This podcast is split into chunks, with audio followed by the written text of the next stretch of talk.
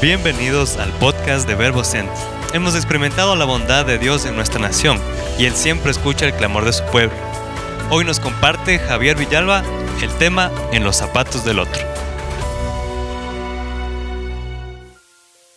Queremos ver y compartir en ello porque con mi esposa en los tiempos de consejería que tenemos y hemos compartido, a veces usualmente las esposas usan esta frase que es muy común y le dicen, o los esposos usualmente eh, usan esta frase cuando llegan a la casa o a veces entre conversaciones entre varones.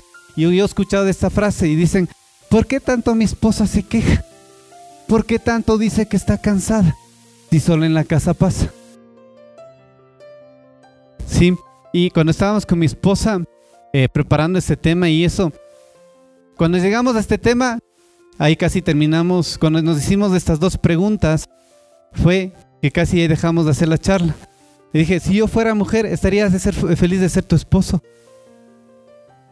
Me puse esa pregunta, dije, si yo podría en ese momento ser mujer y me evaluaría yo mismo, diría, ¿valgo como esposo? Y fue lo mismo, ¿no es cierto? Cuando fue la otra pregunta. Sí fue muy clave porque nos pusimos ahí y dijimos, realmente con mis... mis eh, porque a veces de las virtudes sacamos pecho, ¿no es cierto? Pero cuando analizamos nuestras debilidades, yo decía, con mis debilidades, con mis errores, si yo fuera mujer, me sentiría capaz de ser tu esposa y viceversa. Cuando dijimos ahí, dijimos, aquí se termina la charla. Hasta ahí llega nuestra emoción, porque nos, fue muy profundo el analizar. Nos sentamos ahí y creo que nos llevamos más tiempo analizando esa situación que más en concentrarnos en la charla y comenzamos a ver en qué áreas también eh, como pueblo de Dios, como hijos de Dios, a veces nos encontramos. Y otra de las cosas también es cuando estamos en la posición de ser empleado o ser empleador. Y la misma pregunta, me gustaría que aquellos que ejercen en algún momento son jefes serían esta pregunta, la misma. Como empleado, ¿estarías satisfecho de tenerte como jefe? La misma pregunta. Y a los que somos empleados, como jefe, ¿estarías satisfecho de tenerte como empleado? Porque es y es importante, por eso decíamos el, de ponernos en el zapato de los de la otra persona. Porque un jefe, eh, un, un empleado a veces le dice al jefe, ¿no es cierto? Este solo es un mandón. Ni me paga bien. No entiende por la situación familiar que estoy pasando. Todo piensa hacer dinero en él y no se preocupa del resto. Me explota. ¿No es cierto? Y el jefe a veces del empleado, ¿qué dice? Este man no es, no es comprometido. Él no es una persona colaboradora. No es condescendiente con las cosas que tenemos que hacer. No aprovecha el tiempo. Y a veces concluimos diciendo, este es un vago. Y nos ponemos únicamente en esa posición y no nos damos cuenta.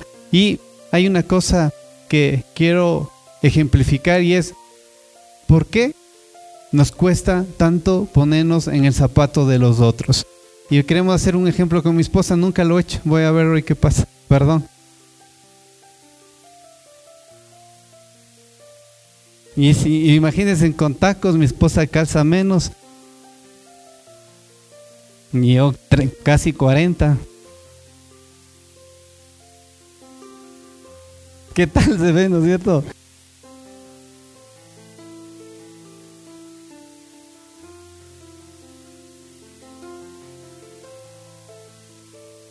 Pero yo sí siento algo medio raro. Si predicar ya me trae nervios, peor con esto. Sí. Una foto no, ni eso queda para... Lo bueno que no, no son evidentes nuestro de ahí. ¿Se puede imaginar en eso caminé con mi esposa a correr? Si este rato de abrir una emergencia. ¿Se puede imaginar en esta situación cómo yo podría moverme? Es difícil, ¿no es cierto? ¿Y por qué cuesta esto? Perdón, esposa, no creo que avance toda la charla compartir esto así. Ahora entiendo cuando llegas cansada a la casa.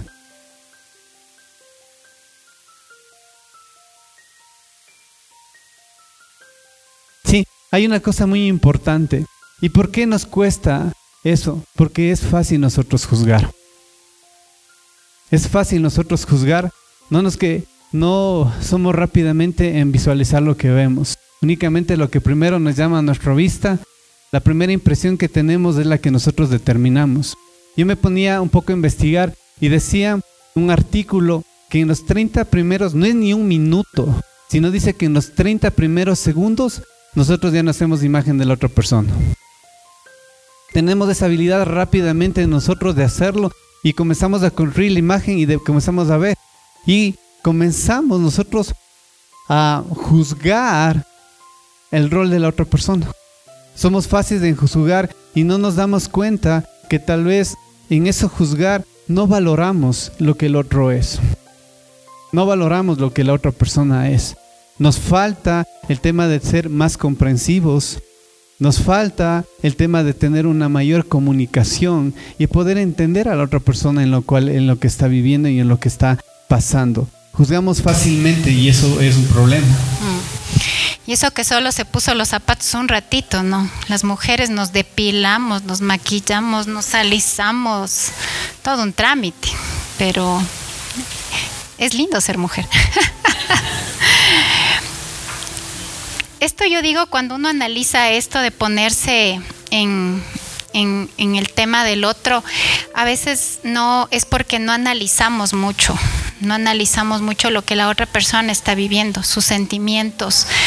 Eh, o a veces tal vez preferimos hasta ignorar, ¿no? Tal vez a una pareja le, podemos estar escuchando eh, que está llorando en las noches, o, a mí me ha pasado a veces que, de pronto en la calle veo llorando a alguien, ¿no? Y uno a veces no sabe si acercarse, decirle Jesús te ama, a veces te mandan por un tubo, pero tú tratas de identificarte, ¿no?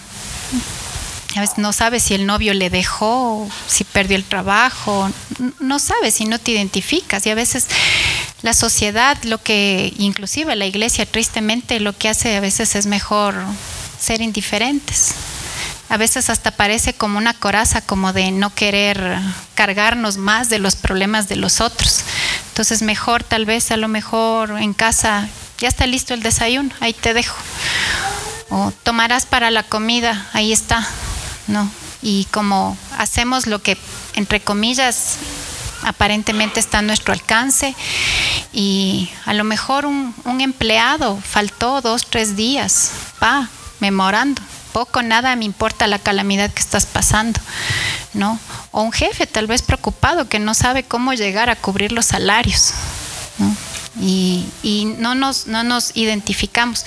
En este paro estuvimos este, con una parejita y les hicimos esta pregunta y cada cual lo que hacía era, ¿qué harías tú que tu esposo quiere experimentar y qué harías tú como, como que tu esposa experimente. Les hicimos, se quedaron pensando ellos, porque nos quedamos encerrados en la casa de ellos, así es que estuvimos ahí tratando con ellos este tema, unos amiguitos, y, y era interesante, ¿no? Ella manifestaba sus cargas y decía, a mí me gustaría que mi esposo experimentara esto.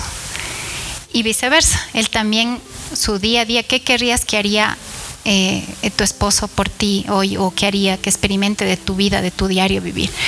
Entonces lo que quisieron expresarse era realmente sus cargas. Eso era. Entonces, precisamente cuando nos ponemos en los zapatos del otro, viene una palabra que se llama empatía. Yo estuve consultando qué significa y dice que es una persona, una participación afectiva de una persona en la realidad ajena. Eso realmente es ponerse en los zapatos del otro. Y cómo, cómo, cómo ponemos ¿Cómo, ¿Cómo, hacemos esto, mi amor? Sí, sabes poner en lugar del otro para resolver los conflictos. Necesitamos eh, ponernos en ese lugar para aprender a poder identificar y aplicar y poder identificar con cada una de las cosas. A veces es necesario el evaluar la situación, cómo está pasando a la otra persona, eh, cuáles son las circunstancias, porque a veces únicamente, como les decía, lo primero que vemos somos rápidos en juzgar. Rápidamente eh, eh, recuerden cada uno de nosotros, algunos, eh, en el caso como mi esposa, pasan en casa, algunas esposas trabajan y también hacen eh, la función de madre en casa, nosotros trabajamos y únicamente la primera impresión que llega a la casa, esa es la que inmediatamente reaccionamos. Es lo que igual de igual manera cuando nuestros hijos llegan o ven llegar a los padres, es la misma reacción. Esos 30 segundos que vemos son cruciales en nosotros, porque si uno llega cansado y el otro llega a verse llega y se pone a ver televisión, el otro cómo inmediatamente reacciona, ¿no es cierto? Comienza ya el ambiente a ponerse un ambiente tenso, o sea, y comenzamos aún a hacer nuestras responsabilidades no de la mejor manera, y comenzamos ahí únicamente porque son esos 30, esa primera mirada, esa primera apreciación la que determina, porque no es fácil aplicar. No es fácil poner en ello, porque cada uno defendemos nuestra posición.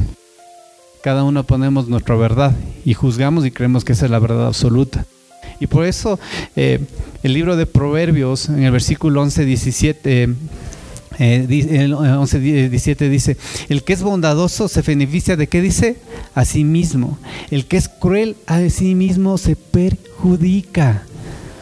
Nosotros tenemos que aprender a tratarnos de una manera bondadosa. Porque si tú te tratas, estás trayendo beneficio a ti más que a la otra persona. Pero si te actúas de una manera cruel, juzgando rápidamente, dice que te perjudicas a ti mismo.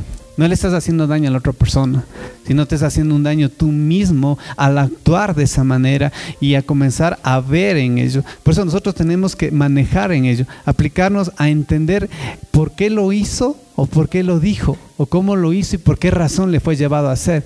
Tenemos para qué ponernos en, ese, en el lugar de los otros, no solo para querer escuchar lo que queremos escuchar, sino para entenderle entenderle a la otra persona lo que está pasando y pone ahí, porque Dios nos ha dado esa habilidad, lo que sea mi esposa, el tema de la, de la empatía, esa facilidad para poder comunicarnos, poder llevar, eh, ser una persona de consuelo, ayudar a, ser parte de resolver el problema en el cual el otro esté viviendo. Y él siempre el concepto que nosotros eh, con las personas que algún momento hemos tenido la oportunidad de conversar y hay veces eh, ayudarles con un consejo, siempre usamos el término ganar, ganar el buscar que los dos haya una situación de sentirnos satisfechos en la decisión que tomemos, pero a veces no lo hacemos. Y tenemos que aprender a evaluar esos roles con lo que Dios nos ha dado. Y eso nos permite a nosotros elevar nuestro potencial con lo que las capacitaciones que Dios nos ha dado. El momento que yo comienzo a ver las cosas y comienzo a verlas desde otra perspectiva, comienzo a desarrollar, comienzo a afinar lo que Dios ha dado a nosotros. Porque si vemos desde la posición del otro y de una, una manera adecuada, ¿qué es lo que va a provocar? ¿Sí? ¿Qué nos va a llevar a provocar? Es que haya injusticias, a provocar situaciones que generen malos entendidos, a no reconocer que nos equivocamos, equivocamos o a quedarnos solo haciendo lectura de la apariencia, de lo externo, sin ir a lo más profundo. Eso nos hace cuando no nos ponemos en el zapato del otro. ¿Por qué? Porque rápidamente eh, eh, eh, resonamos a nuestra justicia determinamos lo que creemos que es lo correcto, que hacemos que las situaciones comiencen a generarse males entendidos. Inmediatamente hay una situación que tal vez sea de fácil resolución, pero en esa situación al no entender a la otra persona rápidamente comenzamos a actuar de una manera incorrecta. No podemos y, y nos cuesta reconocer que nos equivocamos no reconocemos fácilmente en ello y comenzamos a tener esa lectura rápida de las personas lo que hace ahí. Y por ello, para eso, vamos a partir de un gran principio que nos va a ayudar, que es parte de comenzar hoy a tratar juntos, ¿verdad, amor? Vamos a leer lo que dice Mateo 7:12, dice, Jesús les decía esto a los discípulos, ¿no? Haz a los demás todo lo que quieras que hagan, que te hagan a ti. Esa es la esencia de todo lo que se enseña en la ley y en los profetas.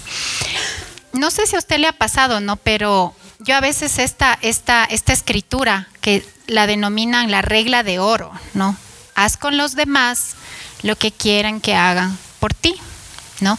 Pero yo he escuchado que coge y dicen, no hagas a otro lo que no quieres que te hagan a ti. Y se la ponen como de esta, este misma, esta misma escritura como de una forma negativa, no del lado positivo. Y para el ser humano a veces es mejor abstenerse más bien de hacer lo malo, ¿no es cierto?, por otros, más bien que ser en la forma positiva y hacer el bien. Yo les voy a, pedir que un ratito ustedes cierren sus ojitos, cierren sus ojos y le voy a hacer esta pregunta y quiero que se tome unos 10 segundos de pronto que usted tenga así la respuesta. Cierre sus ojitos.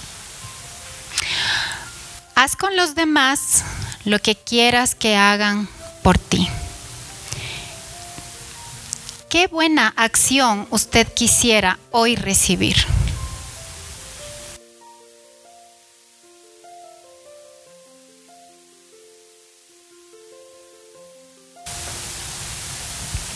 abra sus ojos. Muchos tal vez un abrazo, otros tal vez una palabra bonita, otros a lo mejor quieren que les ayuden con las tareas, sea de la casa. No sé si alguien comparte algo de pronto, ¿qué quieren que hoy hagan por usted hoy día? Pero eso que usted pensó recibir, hoy haga por alguien. Esa es la regla de oro. Porque a veces decir, bueno, yo no quiero que nadie me lastime, entonces yo no lastimo. Pero el decir, yo quiero hoy, eso, lo que usted hoy pensó, decir, hoy lo voy a hacer por alguien. Es retante, ¿no? Y se basa en un principio de siembra y cosecha. Esto es lo que el Señor nos enseñó a sembrar, es una acción realmente. El sembrar a veces cuesta arar, sembrar, y de la siembra a la cosecha también hay que esperar. Ojo, esto no es como una motivación egoísta, ¿no? Ah, no, yo quiero que hagan esto por mí, entonces yo voy a hacer, empezar a hacer para que tú también hagas eso por mí. No, porque el Señor no dijo que usted va a cosechar tal vez de la misma persona. Pero hagan con los demás justo esa acción que usted hoy pensó. Lo que usted hoy pensó que usted quiere hoy recibir, hoy hagámoslo. Hagámoslo hoy por otro. Tal vez su cónyuge, tal vez su hijo. Aquí hay empleados y jefes también. El hermano de al lado. Tal vez él está esperando esa acción el día de hoy. Es la regla de oro que parte de un corazón generoso, bondadoso, del corazón de Dios. Si esto hiciéramos todos los días, cuánto cambiaría nuestra tierra, nuestra nación, el mundo entero, si tan solo hiciéramos una sola cosa al día. Sí, y para eso vamos un poquito rápido a comenzar a ver algunas cosas. Tal vez algunos de los versículos que los vamos a, leer juntos, tal vez ya lo hemos revisado, lo hemos visto por muchas veces, pero son cosas que nosotros necesitamos. Y algo que me llamó mucho la atención cuando con mi esposa comenzamos a ver y me quedé sorprendido, porque ahora con la, tecnología, ¿no es cierto? Hay el, el Easy Word, donde uno entra a la Biblia y tiene las versiones de la A a la Z, hay un montón de ayudas. Y comenzamos a ver algunas cosas en, el tema de esto, y yo decía, ¿qué cosas Dios da la instrucción al varón y qué instrucción da la mujer? Y me sorprendí que el 99.9% de la instrucción es para el varón. Yo me quedé así, comenzábamos a buscar algo para las mujeres y, había pocas cosas y le decía, mi amor, decía, ¿por qué Dios nos da más instrucciones a los varones? De cómo debemos tratar, de cómo debemos ejercer nuestro rol con nuestra esposa. Y entendí que ahí es lo que la palabra de Dios habla y que dice que nosotros somos cabeza. Que somos cabeza y dice que nosotros, que después de Cristo Jesús, quien nosotros estamos dentro de nuestro hogar como responsables somos los varones. Y no es esto, ojo, no es por menospreciar o desvalorizar a las esposas, sino el rol de importancia. Por eso cuando la palabra de Dios, y comenzamos a ver, y, y vimos cuando hay la importancia, de veces también le hemos escuchado, le hemos parafraseado, le hemos leído cuando dice que debemos tratarles como vaso frágil. Y si es como vaso frágil, es necesario que haya muchas instrucciones para que eso se cumpla. Que se haga realidad eso de tratar con vaso frágil. Porque usted si no se ha visto, los que trabajan eh, eh, en el tema del, comercio y todo eso, cuando se habla algo de, frágil, tenemos que leer bien las instrucciones. Porque más que bien, ¿no es cierto? Viene ahí el logo que póngale hacia arriba, va en esta posición, comienza a hablar de muchas cosas, pero hay siempre algo adicional. Al menos cuando vamos a hacer, y Richie va ahí, hay, también, y también hay algunas personas que manejan eso, cuando vamos a hacer una importación, una exportación, tenemos que dar todas las instrucciones para que eso frágil llegue a su destino y de manera correcta. Y esos varones lo que Dios a nosotros nos ha encomendado. Y no lo vea como carga, sino porque porque usted y yo lo podemos hacer. Porque Dios no pone más de las cosas de las cuales no podamos hacer nosotros. No pone cosas imposibles. Únicamente depende de que nosotros comencemos a ver y nos dejemos llevar lo que la palabra de Dios lo dice. ¿No es cierto? Por eso a veces hemos visto y dice, Efesios 5:28 dice, de la misma manera el marido debe amar a su esposa como ama a su propio cuerpo. Pues un hombre que ama a su esposa en realidad demuestra que se ama a sí mismo. Dicho y hecho, vamos, esposa, y se termina la charla. O sea, si yo, si yo le amo a mi esposa, le amo como me amo a mí mismo. Entonces, la manera, el trato que usted está dando a su esposa es como usted se está amando. Su esposa es el reflejo de cada uno de nosotros como varones. Entonces, usted quiere ver a una esposa. Ahí, démonos cuenta cómo estamos tratándola. Cómo le estamos demostrando el amor. Y el amor va más allá de la intimidad de ese momento de intimidad, sino con acciones, con los momentos, en cada instante, bajo cada circunstancia que se presenta. Tenemos que nosotros comenzar a hacer eso, porque es que demostramos a sí mismo que nos amamos. Entonces, nosotros varones hacemos de nuestras mujeres lo que nosotros estamos haciendo. Si tú ves a tu esposa deprimida, bajoneada, triste, evalúate cómo estás tú tratando a tu esposa. Evalúate de qué estás haciendo en la vida de ella cómo estás siendo ese varón, cómo estás siendo ese sacerdote para levantar a tu esposa. Porque dice que si yo le veo a mi esposa feliz, ese es mi reflejo. Es mi espejo. Yo soy morenita ella es blanca, pero es mi espejo de verle como exida. Lo como le vean a ella es lo que yo estoy trabajando en intimidad, puerta adentro, en mis tiempos de oración con el Señor, en mi trato personal con ella. Y también dice, esposo, amen a su esposo y no se amarguen contra ella. Ve, como dice el Señor, no se amargue, no se amargue. Porque eso dice, ame y no se amargue contra ellos. No tenemos por qué amar a eso, sino amémoslas, aprendamos a entenderlas, aprendamos a, saber buscar en el Señor. La palabra de Dios nos da instrucciones y nos, nos revela el corazón tanto del hombre como la mujer. Hay como ahí podemos grandes cosas de identificar cómo Dios le creó a la mujer. Muchas veces he escuchado es que para tener el, comprender a una mujer ahí en, medio de mis amigos, que tienes que tener ni en la biblioteca de, de, más grande de España pues llegaría para poder cumplir y tener tomos para entender a una persona. Pero le entiendes a una persona, a tu esposa, cuando tú te amas y no te amargues. El amor que usted, nosotros demostramos a nuestra esposa debe ser con actos de, valor, de, de valorarles cómo le valoramos, cómo le hacemos y demostramos el amor propio que tenemos por nosotros. Realmente vivir con una mujer contesta a tenerse qué? Misericordia por mí mismo. Entonces, si no quiere verle a su esposa o a su mujer ese rato que comienza a transformarse, cambiemos y tengámonos misericordia a nosotros mismos. Entonces yo le trato bien a mi esposa, está haciendo misericordia por mí porque dice la palabra de que nuevas son sus misericordias cada día. Entonces acudo a esa misericordia en tratarla bien a mi esposa, estar bien ese entonces día yo paso sumamente bien, ¿verdad mi amor?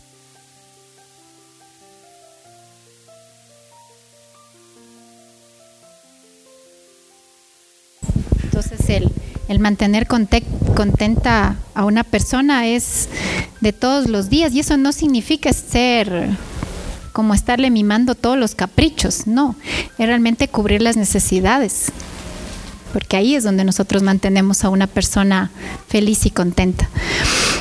En cambio, las esposas yo veía y repetía el mismo y el mismo y el mismo versículo y decía, esposas, respeten a su marido y trataba de buscar otras cosas y volvía a lo mismo, respeten a su marido.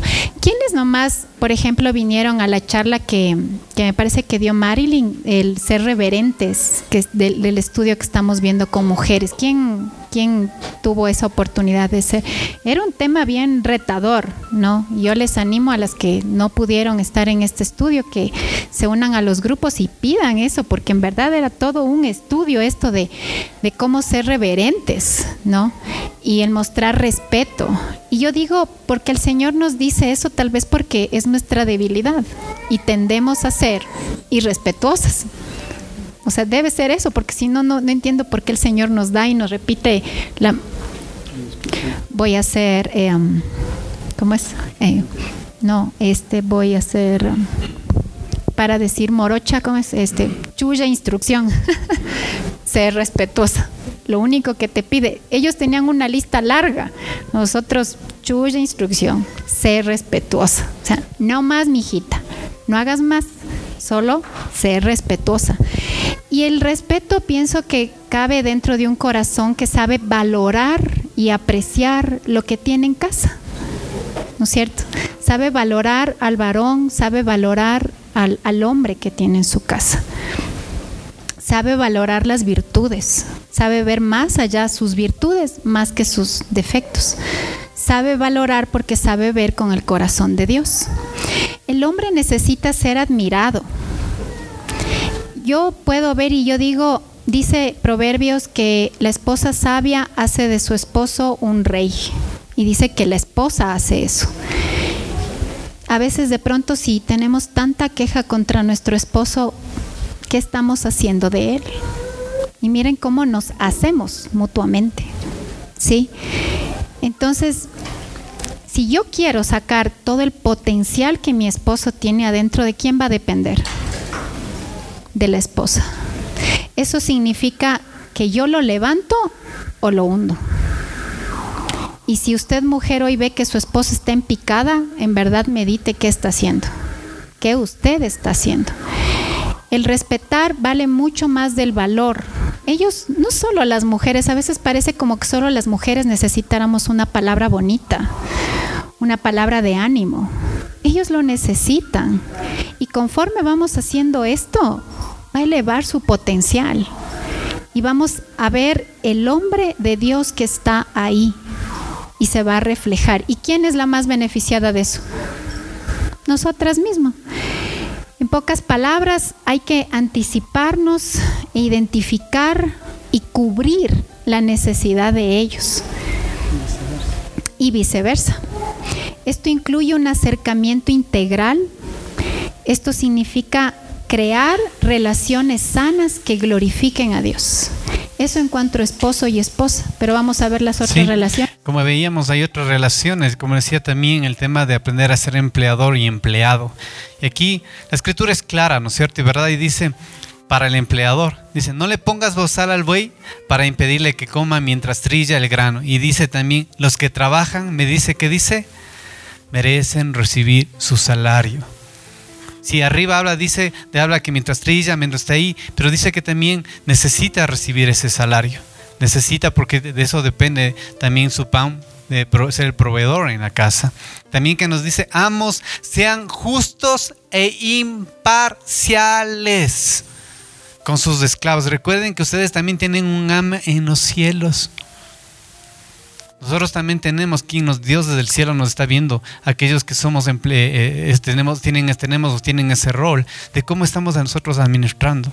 Recuerde la palabra de Dios muestra que dice que cuando eh, habla de una parábola y dice que cuando alguien le debía, dice que fue y pidió misericordia al rey y que el rey le perdonó y todo. Y dice que luego él se acercó y se acercó uno de sus siervos y quiso también pedir perdón. Él no quiso hacerlo y, se portó de una manera injusta. Dice que luego el rey se enteró de eso, lo trajo a su presencia y él tomó dictamen sobre aquel que no hizo de una manera justa.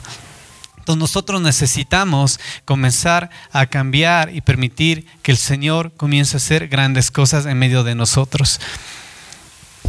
Ahora yo digo lo justo, usted póngase como empleador y con la pregunta que iniciamos, no siendo empleado, ¿usted qué consideraría justo? Y yo creo que hay leyes que respaldan eh, a un empleado en justicia. Y a veces sí es triste que en la situación económica, entre comillas, ¿no es cierto?, vamos a, poner una carpeta o ponemos algo y aprovechando de que cómo está viviendo el país ahora, no se trate con justicia. O sea, y esto desde ahí mismo empieza eh, esta cuestión, ¿no? De no ponernos en los zapatos del otro. Sí, por eso dice que seamos justos e imparciales. La imparcialidad debe ser nosotros ver desde un enfoque, desde un punto de vista, de aprender. Como dice, algún momento estuvimos en el otro lado.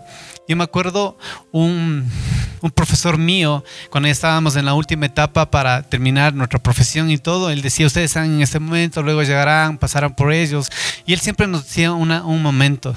Decía, ustedes están siendo preparados en sus carreras y en algún momento van a tener puestos medios eh, determinados y puestos relevantes eh, de acuerdo a, por su profesión. Y él decía, nunca se olvide, dice, y él sabía ser un ejemplo, el, el toro nunca debe de olvidarse que fue ternero. Y él decía eso, ¿por qué? Porque un momento se llega a un lugar, a un puesto, y nos olvidamos que en un momento estuvimos en el otro lado. Decía, siempre ustedes piensen en él. Él siempre nos inculcaba, era una persona muy sabia, era una persona que mucho era, buscaba la equidad, y él decía eso, tengan cuidado tengan cuidado de que no entre orgullo a su corazón, que no entre, entre propetencia a su corazón, porque ustedes también en un momento estuvieron en ese lugar. Y nosotros aún más, imagínense en ese recibir esa dirección, una directriz de alguien que no conocía del Señor aún nosotros más que, conocemos sus principios, que conocemos lo que Dios ha hecho en nosotros, nosotros tenemos que actuar de esa manera imparcial y ser justos con aquellos que tenemos bajo, independientemente de cuál sea el rol, porque todo trabajo es digno. Todo trabajo es digno, no importa perdón que no, no, es por menospreciar, pero si es aquel desde que barre una, eh, su, eh, su, negocio, aquel que tal vez maneja la contabilidad en su, en su negocio. Todos tienen que, tenemos que verle de una manera imparcial y ser justos con ellos, de ser unas personas honestas de acuerdo ahí.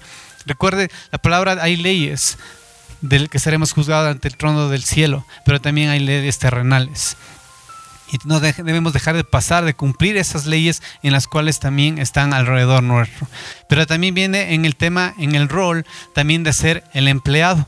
¿Y qué dice la palabra del Señor? Dice, esclavos, obedezcan en todo a sus amos terrenales. Traten de agradarle todo el tiempo, no solo cuando ellos les observen. No solo cuando está el jefe juiciosito trabajando sin alzar a ver, se va el jefe. Y comentamos a comentar de Masterchef, comenzamos de, a, comentar de Betty la Fea.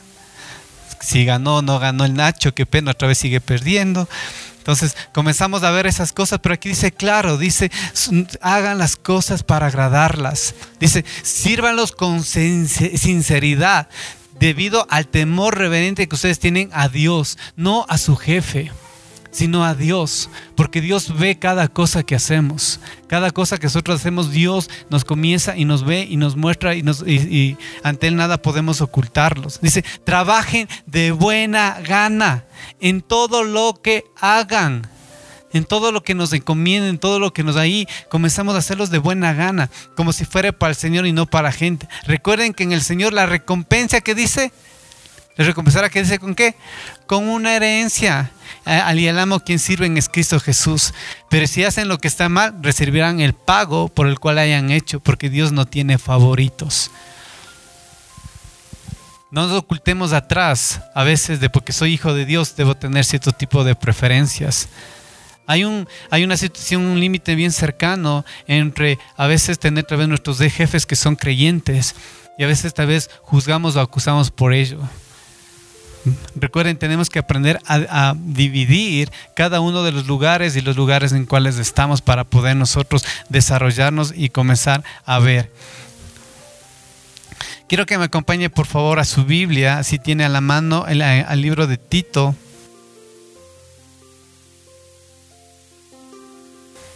Dos nueve. La palabra del Señor dice, los esclavos siempre deben obedecer a sus amos de hacer todo lo posible por agradarlos. No deben ser respondones. ¿Qué quiere decir? No seas quejumbroso. Agradece del lugar donde Dios te ha puesto. Aprende a ser responsable con las cosas que te han dado, con las cosas que el Señor ha puesto ahí alrededor tuyo. Porque eso también las personas que están sobre ti comenzarán a ver. Porque tanto como el, tanto como el empleado, como el jefe, necesitan tener y tener ciertas cosas alrededor suyo, que necesidades básicas. El, el que es empleado, un salario justo. ¿Qué? Que me paguen a tiempo. De no sentirse explotado. De ser valorado. De ser tratado como, como un humano y no como una máquina eso es lo que como empleados a veces he escuchado las expresiones. Yo quiero que me paguen justo por lo que hago. Que me paguen a tiempo, porque detrás de mí hay una familia. Yo no puedo llegar a casa y decir, no tengo hoy para, darte. No sentirse explotado, sino ser justo. Aprendamos a ser recíprocos. Como esposa decía, ahora es penoso escuchar. Y es penoso escuchar en muchas cosas, a veces por la situación, mucha gente que tiene cierto tipo de nivel está aprovechándose de la situación y explotando a la gente, no, no, pagando salarios justos, no cumpliendo con lo que tienen que hacer, ser valorados por lo que hacen. Un buen jefe, denle una palabra de aliento. Cuando pase, si usted es jefe, pase y dígale, pase dándole, dígale, qué buen trabajo que haces. ¿En qué te puedo ayudar? ¿Qué necesitas? Y téngalo por seguro que usted va a pasar a ser de jefe a ser un líder. Porque tal vez esa persona va a haber confianza en usted y tal vez le va a contar en su situación, en su corazón, lo que está pasando.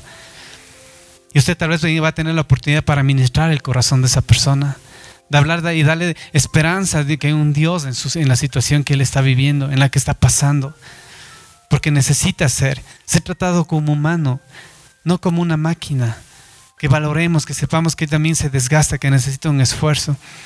Y también como, como empleados debemos reconocer que nuestros empleadores necesitan que, que haya trabajo de calidad. Que hagamos las cosas bien, que no hagamos las cosas mediocres. Dios ha establecido que nosotros debemos hacer las cosas como para el Señor, debemos hacer las cosas con excelencia como para Él, ser honestos, ser íntegros en cada una de las cosas que hacemos que se nos recomienda, ser responsables. Yo me acuerdo que sabían usar un tema en el tema de justificar a veces los atrasos. Y me acuerdo uno de los hermanos decía, yo a veces escucho y dice, ya le van matando a la abuelita cuatro veces. Porque piden permiso para el, velorio de la abuelita muchas veces y comenzamos a usar y no somos íntegros. Tenemos que ser responsables con las cosas que se nos ha dado. Un trato respetuoso a nuestros jefes. No somos quien para juzgarles. A veces, muchas veces, personas, yo hablo eso porque he tenido, trabajar en, lugares que he trabajado de escuchar y inmediatamente se da el jefe la vuelta y comienzan a hablar cosas no adecuadas, comienzan a juzgar, a criticar al jefe. Necesitamos ser honestos, ser comprometidos en el lugar que estamos. Uno de mis jefes sabía y él nos decía, muchachos, mientras estemos aquí, tenemos que ponernos la camiseta de la empresa. Cuando salgamos de esa ahí, te sacas la camiseta y ya se acabó ese lugar donde tú estuviste. Pero mientras estés, ponte la camiseta. Ponte en el lugar que estés ahí y hazlo como que haces para ti. Necesitamos nosotros poder entender cada uno de los lados, aprender a comprender y tener esos tiempos de armonía. Y también muchos de nosotros somos padres, hijos y a la vez también somos hijos. En Efesios 6.2 hasta el 4 dice, honra a tu padre y a tu madre, que ese es el primer mandamiento que contiene una promesa. Si honras a tu padre y a tu madre, te irá bien y tendrás una larga vida en la tierra.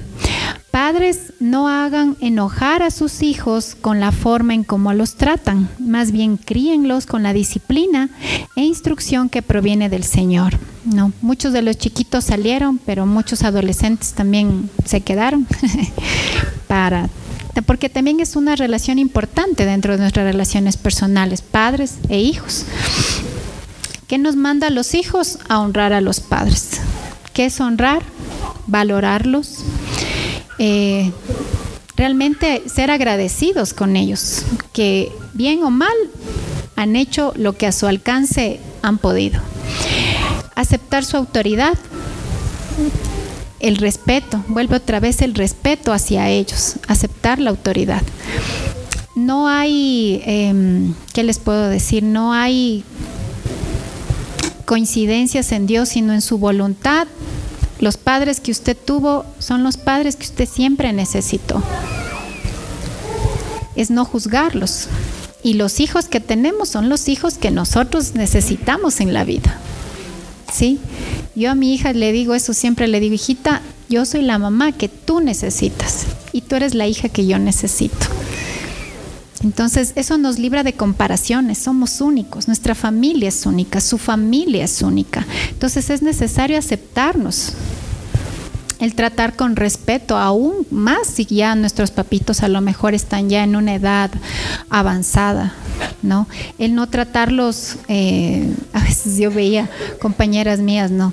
En la adolescencia, ¿no? El papá o la mamá les hablaba y atrás, ni medio la mamá se daba la vuelta y estaban, no, no, y eso es un irrespeto. Eso es un irrespeto. O a veces la típica, ¿no? En los adolescentes es que tu mamá, mi mamá y las conversaciones de ellos es a quejarse de los padres, ¿sí o no? En las consejerías.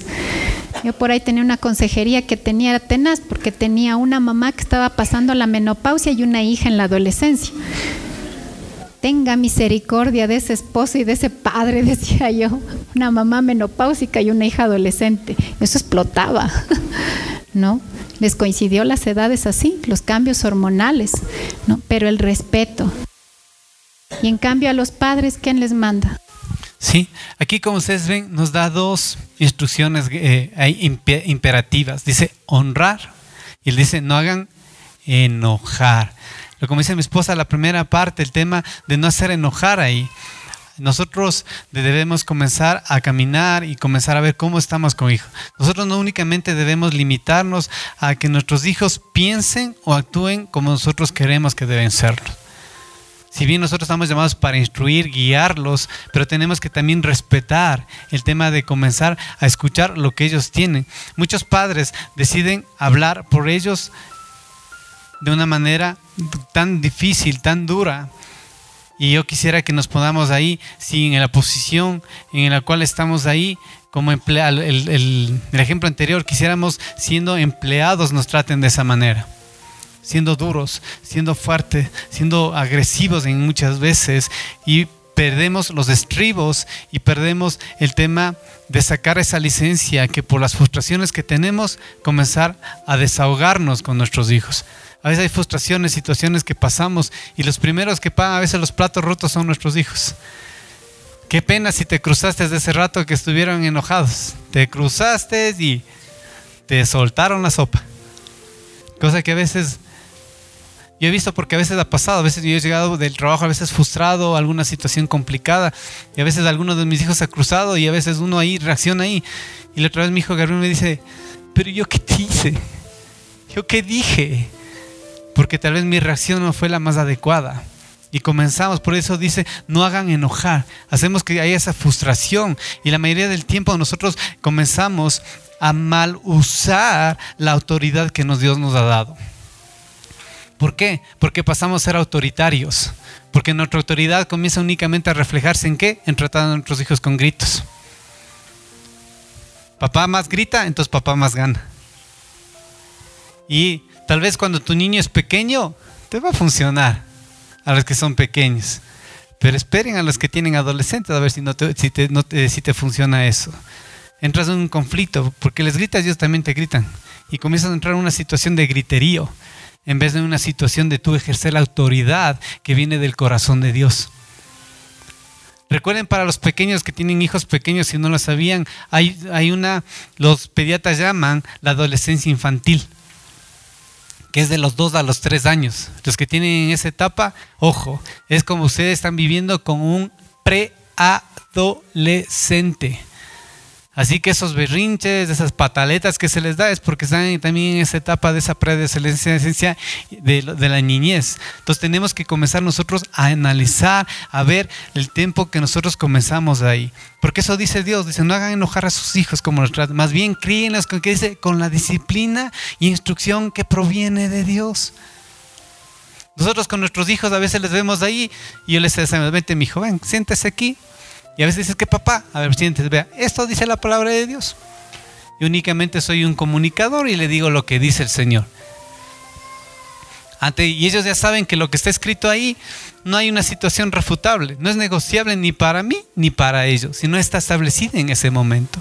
Lo que Dios establece, lo que Dios ha determinado, dice con la disciplina del Señor habla de la corrección y muchas veces algún momento hablaremos el tema de cómo es el tema de tratar en la corrección con los hijos, pero son en el tema de ahí. ¿Y cuál? Porque dice que no le hagan enojar, porque nuestra corrección no debe ser en función de nuestro estado de ánimo.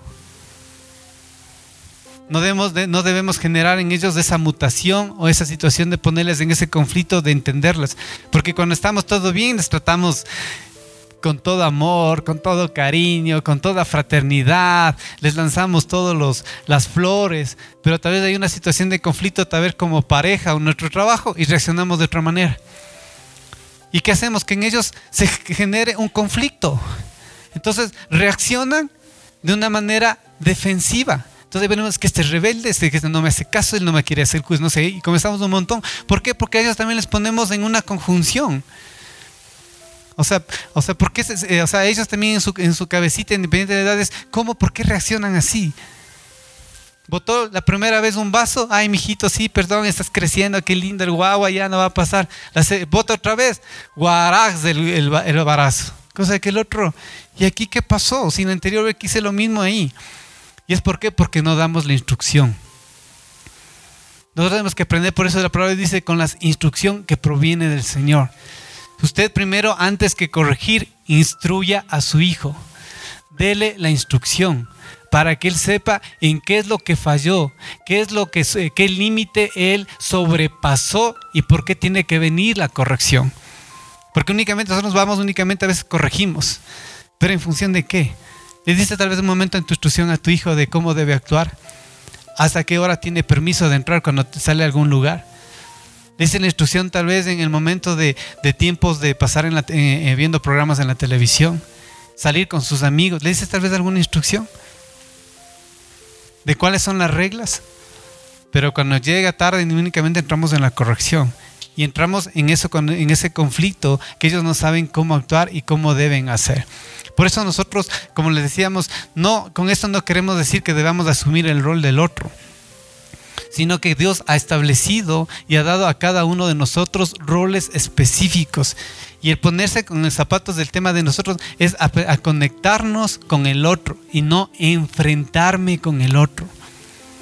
Tengo que aprender a conectarme, con poder entender el corazón del otro. Por eso es necesario que volvamos a nuestros propios zapatos y desde ese lugar ofrecer ideas o recursos que generen valor a la otra persona respondiendo correctamente y así salgan y así salgan buenas opciones que tengan mucho que ver con nuestras reacciones emocionales. ¿Qué quiere decir esto? Trato con afecto y con amor. Trato con afecto y con amor. Mi esposa sabe usar, dice que es más, mejor es con amor que con... Más con miel que con hiel, me decían a mí. ¿Sí? ¿Cómo tratar eso? ¿Cómo vencer en ello? Y por eso nosotros queremos que cada uno de nosotros entendamos cuáles son algunas cosas que necesitamos comprender al ponernos en el zapato de los otros. Uno es eh, interesarse por aquello que el otro está pasando. ¿no? A veces tal vez nos limitamos como cómo fue tu día, qué está pasando. O sea, eso digo, al menos en, en tal vez a nuestros hijos sí les preguntamos, ¿no? Es cómo es es como que raro a veces escuchar a un jefe decirle a tu empleado, oye, ¿qué está pasando? ¿No? Y conectarse con la parte humana.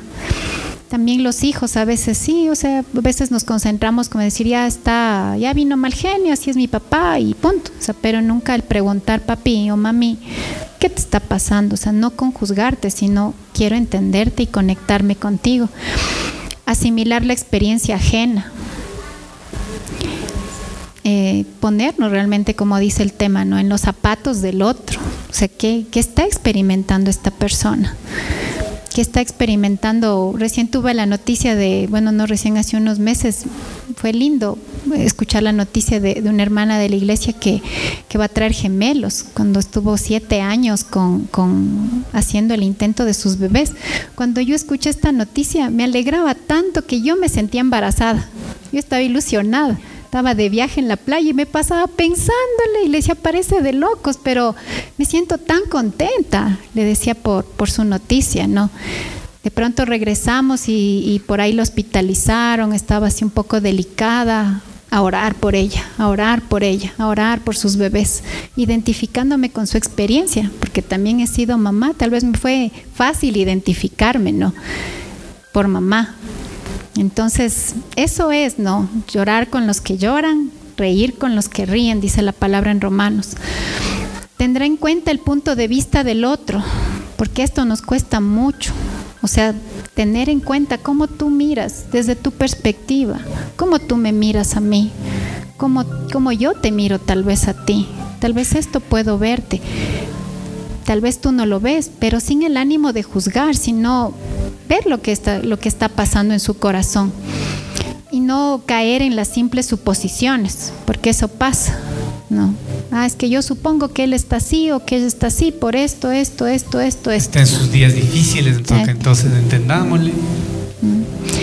Entonces esto nos lleva a poder amar y más que todo demostrar porque esto de, de, ponerse en los zapatos del otro es realmente una acción, más allá de una palabra, poder perdonar, aún aunque tal vez, sí, no digo justificar la falta, pero sí hacer más llevadero, ¿no? Algún rato Javito, sí, lamentablemente llegó del trabajo y de pronto las noticias que yo le di no eran las mejores, ¿no? Cosas que estaban pasando en la casa y le decía, mira, esto pasó, esto así, esto asado. Y mi esposo vino tan cargado del trabajo, ¿no? Que cogió y soltó una frase, tal vez hiriente en ese momento, ¿no? Y a mí me dolió, ¿no? Pero más me dolió por mis hijos cuando la escucharon. No, mi esposo, gracias a Dios, reaccionó enseguida y me dice, mi amor, perdóname, no debí decir esto. Entonces le digo, sí, yo te entiendo. O sea, le dije, créeme que por mí, pasada la ofensa, o sea, no tengo dolor o resentimiento, pero sí arregla esto con tus hijos. sí arregla esto. No, yo te puedo entender, sé que estás pasando días difíciles en tu trabajo, entiendo, y eso es ponerse, ¿no? Porque siendo otra armaba el más bronca, ¿no? Pero eso es ponerse mucho y no es fácil, no es fácil, pero es entender. Muchas veces yo le he dicho, mi amor, me siento así, así, asado, cocinado, para que él también me entienda, ¿no? Y no que él suponga las cosas. Sí, el, poner en el zapato del otro es como si mi esposa eso, el poder amar y demostrar amor. Eso es algo muy crucial en, la relación que tenemos nosotros. Porque recuerde, Dios nos hizo distintos. Al hombre lo hizo de diferente manera, con diferentes cualidades, diferente manera de actuar, igual a la mujer. Y aún como hombres somos igual diversos. Cuando Dios eh, eh, diseñó y creó un marino, después de eso cogió y rompió el molde. No hay otro marino más aquí en la tierra. Cuando creó a un Lenin, cogió y rompió ese molde y no hay otro Lenin más aquí en la tierra. Cogió cuando eh, creó, una mica, cogió y rompió ese molde y no hay otra mica más en la tierra. Cuando diseñó a Nachi, cogió y rompió ese molde y no hay otra Nachi aquí en la tierra. Somos tan diversos, tan distintos. Pero hubo alguien que vino y dio el amor por todo. Dios dio su vida por amor. Dio por amor y dice que se puso en el lugar nuestro. Dice que se puso en el lugar nuestro y dice que cargó con todos nuestros pecados, con todas nuestras regresiones, con nuestras maldades. ¿Y dice? ¿Y qué hizo? Y dice que porque lo hizo por amor. Dice que, cuando caminaba mucha gente le insultaba, mucha gente le agredía, pero solo por amor se puso en nuestros zapatos. Porque dice que es el Cordero sin mancha, sin pecado. Y dice que se hizo pecado por nosotros. Y solo fue esa cruz y dio la vida por amor. Por amor y por demostrar ese amor. No únicamente dijo, hijos, les amo. No, hizo un acto de amor que fue esa cruz por cada uno de nosotros. Realmente Él sí se puso y se llevó todo en ello. El ponerse en el zapato del otro es, nos lleva a, a movernos en misericordia. La misericordia es algo, una manifestación extrema del amor. La palabra de Dios está llena y si usted comienza a leer dice que Jesús era movido por misericordia. Y a ser movido por misericordia sanaba enfermos, daba vida a unos ojos que no podían ver, que era movido por misericordia. Y la palabra dice que las misericordias son nuevas cada día por nosotros. ¿Por qué no por tener por la persona que Dios me ha dado al lado y que está junto conmigo? Yo les animo familia y quiero que juntos nos pongamos de pie. Y si estás junto con tus hijos o con tu esposa, te voy a pedir que lo abraces, por favor.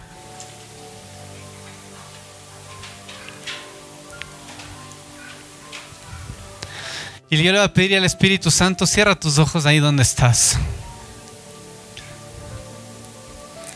Y si tal vez la situación por la cual has estado o hemos estado viviendo o pasando, tal vez nos ha hecho reaccionar incorrectamente. Tal vez al no entendernos, al no comprendernos, nos hemos lastimado. Porque son En esas relaciones interpersonales que hay esas heridas que no son fácilmente expuestas, que nos guardamos, pero que lastiman. Y también lastimamos a otro con actitudes incorrectas, con proceder incorrecto.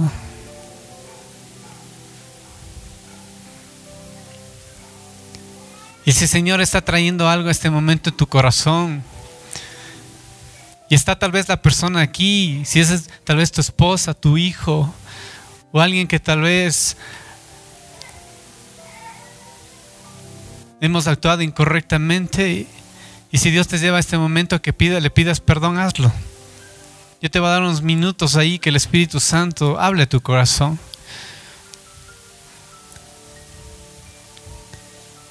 Y por esos actos de incomprensión,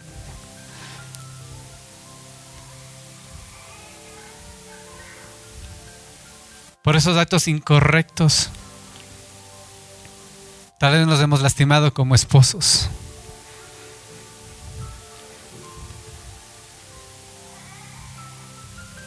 Tal vez hemos lastimado a nuestros hijos.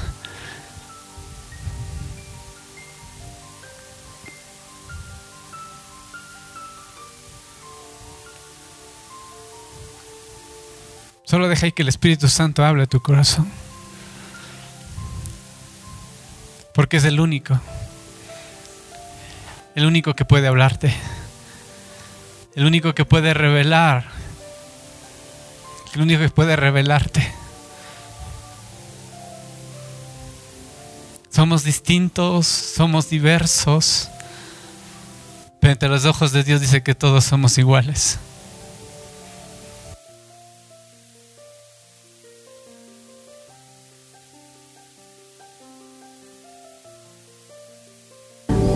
Amado Dios, yo quiero esta mañana en una señal tan solo levantar mis manos a ti. Dice tu palabra que tu Espíritu Santo es nuestro ayudador. Ayúdanos en esas debilidades que tenemos. Ayúdanos a despojarnos del egoísmo. Ayúdanos a mirar el bien para el otro. Capacítanos para hacer bien a la otra persona a no solo abstenerme de hacer lo malo. Impúlsanos, impúlsanos a hacer lo bueno por los otros, sin esperar recompensa o recibir un favor, sino despojarnos de todo egoísmo, de toda motivación insana en nuestro corazón. Realmente, Señor, ayúdame a ser misericordioso porque el bien me lo hago yo mismo, Dios. Ayúdame a sembrar bien para cosechar también bien, Señor. Ayúdame a ser justo, ayúdame a ser honesto. Ayúdame a ser íntegro delante de ti cuando tú me ves, aún en esa soledad, cuando tú me ves. Que mis acciones no estén limitadas en cómo, en ser una fachada ante el resto, Señor sino realmente agradarte de corazón a ti. Ayúdame con tu Espíritu Santo a vencer esas debilidades propias y a mirar con tus ojos de amor y de misericordia, Dios. Que tu buen espíritu nos impulse y nos mueva, que nos ayude recordándonos una buena acción día a día, a cambiar la atmósfera, de mi familia, de mi trabajo.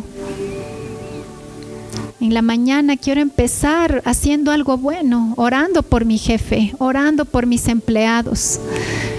No solo por la cuestión económica, sino porque son vidas y tú las valoras. Orando por mis padres, orando por mis hijos, orando por mi esposo, orando por mi esposa. Ayúdanos, Espíritu de Dios, porque esto, esto que parece algo tan sencillo, es sobrenatural y solo tú lo puedes poner en nuestro corazón. Pon tú el querer como el hacerlo. Ayúdanos, no solamente quedarnos en buenas intenciones, en que quiero hacerlo, sino hacerlo realmente. Incomódame, muéveme, pero hazme avanzar, hazme avanzar con paso firme hacia adelante, como dice tu palabra, y manifestar tu gloria, manifestar tu amor.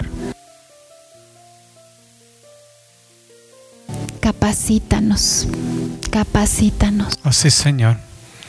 Yo quiero que regreses a ver a la persona que está a tu lado, si es tus hijos y tu esposa o lo que sea, y dile, Señor, eres lo mejor que me has dado. Es lo mejor que me has dado. Eres, es lo mejor que tú has decidido traer como bendición a mi casa. Si es tus hijos, agradecele porque son los hijos que Dios decidió que traer a tu hogar. Si es tu esposa, dale gracias porque es la esposa que Dios trajo para que sea esa idónea. Y si es tu esposo, agradecele también porque es el que Dios estableció para tu vida. Y aprendamos a comprendernos. Aprendamos a respetarnos. Aprendamos a comunicarnos y principalmente ser compasivos. Amén. Que Dios les bendiga familia.